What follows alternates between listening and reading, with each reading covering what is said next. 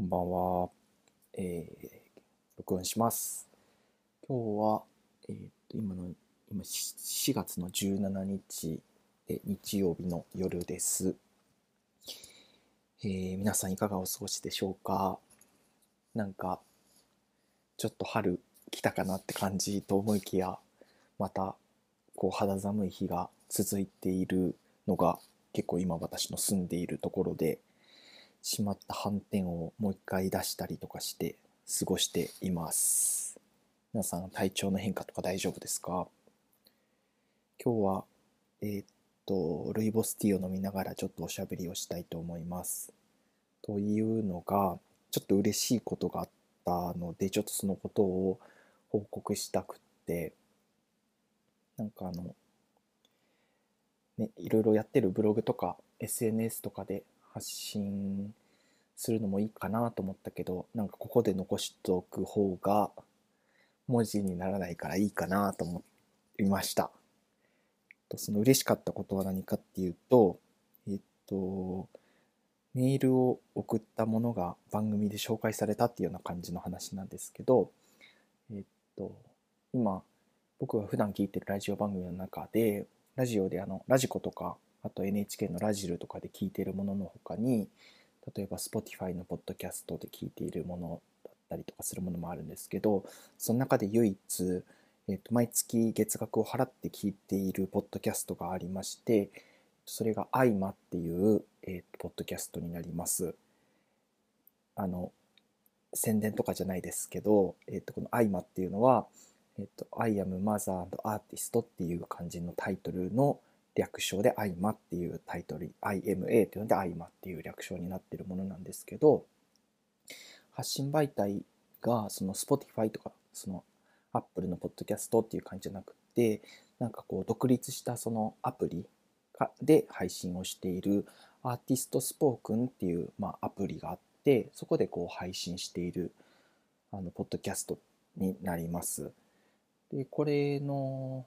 えっと、アイマのパーソナリティっていうのはこう曜日ごとであのバラバラになっていて例えば月曜日は安田美沙子さん。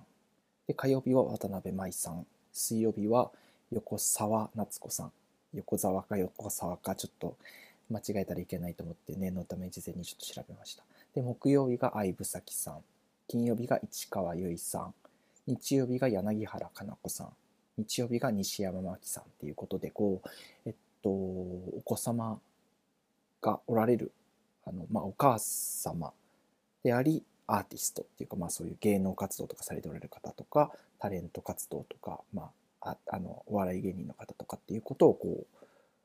うをこう一つのこうなんて言うんだろう大きい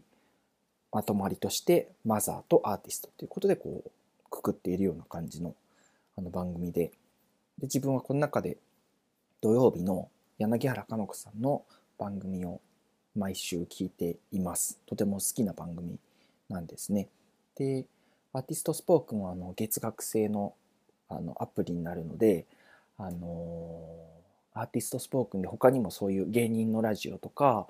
あとは映画監督さんとか、こういろんな方たちのこう番組があるみたいなんですけど、それを全部聞こうと思うと月額が1200円かかるんですけど、えっと、一人の人だけの、あの、なんて言うんだろう、個別チャンネルとして聞くっていうことであれば、月額300円で聞けるっていうような、あの、プログラムになっていて、自分は柳原加奈子さんだけをこう、聞いているような感じです。っ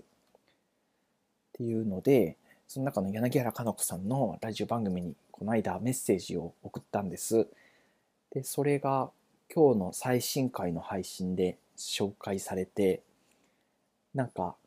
そろそろ、そろそろ読まれるかなっていうか、先週ぐらいからちょっとあるかな、どうかなっていう感じで、そわそわしてたんですけど、今週の出だしがそのメールを紹介するみたいな、こう、大きい今回のテーマっていうか、今回のこういう内容ですっていうところの紹介の時に、そういう話があった時に、あ、来たなと思って読まれて嬉しかったっていうことなんですけど、まあ、なんで嬉しかったかっていうことをもうちょっと話そうと思って、あの柳原加奈子さんはまあその、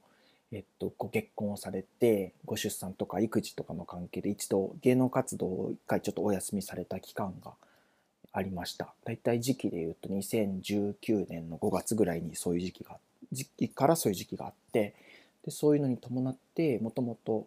いろいろレギュラー番組とかもあったと思うんですけどそういうのもお休みしたりとかっていうことでそのレギュラー番組の一つの日本放送でやってた柳原加奈子の「ワンダフルナイト」っていう番組があってそれを僕はすごく好んでよく聞いていたんですね。なんかどういう話がまあ基本的にその柳原加奈子さんがこう普段感じたことのこうことを結構こねて喋るような話まあそれを戦略的にしたような感じではあると思うんですけどなんかそこが当時自分はすごく好きで聞いていたんですね。でえっとその番組面白かった回っていうものをなんかこう自分の中でこう残しておきたいというかアーカイブ化したいなっていう気持ちが結構あって僕のブログとかをもし読んでいる方がいたらまあなんとなくああああいう取り組みかっていうことがまあもしかしたらわかるかもしれないんですけどなんかその何て言うんだろうな。なんか音源をみんなに共有するっていう行為はやっぱりなんかうんなんか自分がラジオのことを好きだからこそなんかしたくないというか簡単でそれの方がやっぱ再現再現度っていうかその何て言うんだろう。薄まりはしない。確かに薄まりはしないけどでもやっぱりなんかうーんなんかツイッターとかインスタグラムとかの動画のなんか切り抜きみたいなやつだったりとか YouTube でそのフルのラジオ音源が上がっているっていう状況に対してやっぱり自分は何て言うんだろうなちょっとモヤモヤするところがあってなんかここのモヤモヤとどう向き合っていいかわからない部分もあるんですよね。その何て言うんだろう。あでもこれは確かにもうアーカイブになっちゃってるなって思うものも確かにあるしその例えば過去の音楽番組に出演してるあのアーティストの話出演シーンとかなんかトーク番組に出演してる本当にこうもう今としてはこう資料的な感じになっちゃってるっていうかなんかそういうものとかに対する向き合い方っていうのをどうしたらいいかっていうのは自分はわからないんだけども少なくともその番組が何て言うんだろうな。何か公式の形で見れるものがあったりとかそのお金を払えば見れるような形がある時になんかあえてその簡単に見れる方法を提供するっていうことが、まあ、権利の問題ももちろんあるけどもちろんそれが一番最大のこう大事な大事にすべきところであるんだけどなんかうんそことどう向き合っていいのかなっていうのはちょっと迷っているところでで自分がやってるその書き起こしみたいなことも必ずしもそういったその、えー、と発言者の権利っていうところに何て言うんだろうな抵触してないかっていうところはやっぱりそのちょっと立ち止まる必要はあるっていうことはまあ思うわけですよね。思わなくちゃいけないとは思っているけどやっちゃってるっていう現実があります。すいませんそこは。あで 反省しちゃったけどその柳原加奈子さんのラジオについてはえっと、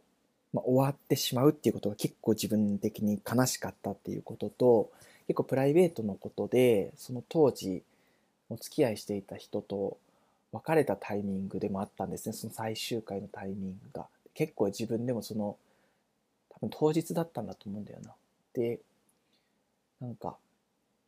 もう多分アドレナリンが出まくっててなんか寝れなかったんですねその日の夜がね。でなんか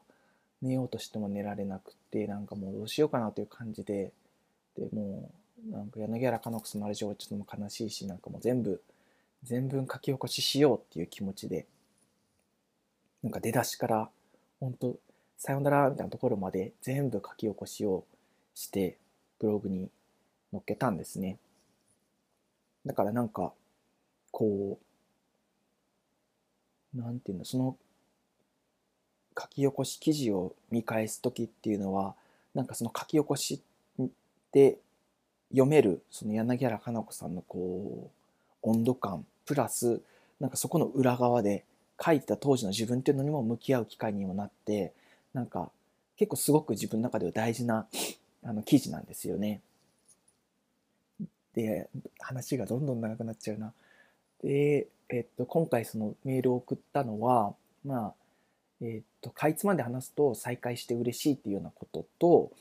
えー、まあ嬉しいということを、まあ、送ったんですね。で最終回のことの書き起こしをしたっていうことも書いたんです一応。そしたらなんか柳原加奈子さんがその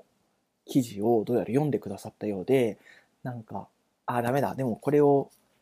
言うと良くないよね。結局その今言ってるのは良くないことだな。ちょっと待ってよ。どうしよう。どう話そう。まあそのまあ嬉しかった読んでもらって嬉しかったっていうこととなんかあのその最終回以外にも何回かこう面白かったなって思うような記事を書いててそれは別にメールには書かなかったんだけどその記事もどうやらあの柳原さんが読んでくださっていたようででなんかすごい不思議だったんですそのスクショもしてくださってたみたいで何て言うんだろう。柳原さんが当時話した内容を僕が書き起こしてそれを柳原さんが、えー、文面として読んでその合間の中でまた口に出して読むみたいななんかすごいこうサイクルみたいななんかサイクルが発生していてなんかうん嬉しかったんですよねそれがねっていう話とあ言うべきじゃなかったかな。ちょっとは、ちょっと、うん、どうしよう。まあいいや。えっと、で、えっと、書き起こしのことについてなんですけど、なんかこ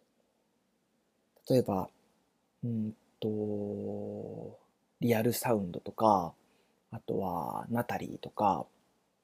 なんかそういったメディア、ウェブメディアとかのところのこうインタビュー記事とか、まあ、そのウェブとかあのウェブに限らず雑誌とかでもそうですけど書き起こしをする時にあの自分はそういうライター経験とかないけどその言いよどみみたいなところっていうのをどこまで書いたらいいのかなっていうのは結構普段から迷うところでもともとそういう書き起こしをし始めた時には自分としてはその言いよどみっていうものがやっぱりその人の話したいことと話したくないこととかのこうニュアンスっていうか話のすること言語化がちょっと難しいような様子とかも含めて言いよどみっていうものが大事だと思うし自分はすごくそこが好きだからなんかなるべくそこは書こうかなっていうふうに思ってその書き起こしをしだした当初は書いてたんですけど今はなんかうんと、どっちかというと、読むことの方に意識が向い、読む人とか自分が実際に読む時っていう、こう、ところから見ることがちょっと多くなってきて、なんか例えば、こう今自分はよくね、ちょっととかなんかとかってすごいよく言っちゃうんですけど、それは、なんか、こう、テンポとして言ってる時なんかこうリズムとして言ってる時には省いていいかなって思うけどやっぱりこう考えあぐねている様子としての言いよどみっていうものはうん書き残した方がいいなっていうところに今落ち着いていてまあそれもねその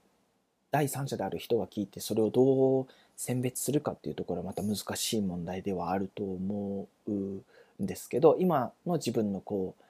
その書き起こし望むスタンスとしてはそういう向き合い方になっていてなんかその今回のその柳原さんのそのポッドキャストに送った時の反応としてはなんかそのその時に考えていたこととかがすごいこうありありとこう思い起こされたっていうかこういうこと考えてたんだよなっていうことがこう思い出せたみたいなことを言ってもらえたんです。でその当時書いてたのどっちかというとその最初のもうとにかく言いよどみがあったらもうどんどん残していこうっていうスタンスで書いてたんだけどなんかその書き方を、まあ、当時選択してたけどまあそれはそれでなんか良かったなっていうふうに思ったんですね。だからまあこれが正解ってことではないけどなんかこうそういう選択をしたことで何て言うんだろう。より鮮明に思い起こすきっかけになり得るっていうことがこう経験として得られたっていうことがすごくこう貴重だったなっていうふうに思ってなんかそれも含めてなんかねその採用されたことも嬉しかったしなんかこうすごくこうなんて言うんだろうな。うん。自分の話したことだからまあ自分のことではあるんだけどなんかそこをこう確認するような感じで話してくださったのがめちゃめちゃ嬉しかったですね。はい。あの、まあ、ちょっと簡単には聞けない感じで、第初回放送は無料で聞けるので、もしよかったら、どんな感じの放送なのかなって気になった方は、あの、柳原かな子さんのアーティストスポークの番組、アイマをよかったら聞いてみてくださいという宣伝です。でよかったら、私にも、私ですね、無駄自身にも興味があるよっていうことであれば、あの、あのお金を払って聞いてみてくださいっていう感じです。はい。今日話したいことは、だいたい話したかな？なんかあったかな？話したかった。あ、話したかったことっていうか、こう、あ、申し訳ないなって感じているのは、あの、この、ポッドキャストのプログラムとは別の音楽プログラムっていうのも去年の夏か秋くらいに立ち上げたものでこう2022年は頑張るぞっていう気持ちであのお題を募集した企画があってそれをまだ出せていないのがずっと心苦しいです。あのやります。やりますけど、やりたいんです。すいません。あの、やろう。えー、と、今実は、まあ、これも別に話す必要ないのかもしれないけど、あの、転職、まあしようかなっていうことを考えていて、転職活動を今しています。で、まあ、それがね、落ち着くといいし、この合間を使って、その、もう一個のポッドキャストの特集、録音しちゃえばいいんだなって思うんだけどな。反省会、ここでするなよって感じですけど、えー、っと、で、なんか、それとは別にはちょっと、なんだろうな、こう、そういった転職活動にあたって、まあいろいろ、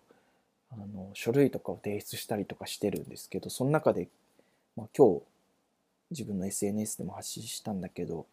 あの履歴書を取り急ぎなんか LINE で送ってくださいみたいなところがあって、で、そこに履、歴書を送ろうと思ってこう書いてたフォルダのところからこう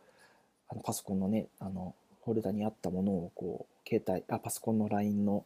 ところにこうドラッグして引っ張ろうとしたら間違えて阿佐ヶ谷姉妹の阿佐ヶ阿佐ヶ谷ワイドっていうバラバラ大作戦でやってる番組のスクショを間違えて送ってしまってなんかあの個人間の LINE だったらね見られる前に送信取り消しっていうのができるんだけどなんか LINE アットだったからだかわかんないけど、なんかそれができなくって、なんかもう、せめてもの救いで自分のトーク画面からは消すっていうことしかできなかったんですけど、なんか、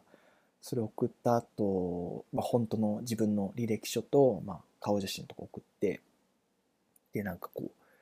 あの、誤ったデータを送ってしまってすいませんでしたっていうようなことを送って、ちょっと反応を待ってたんですけど、その先方からは、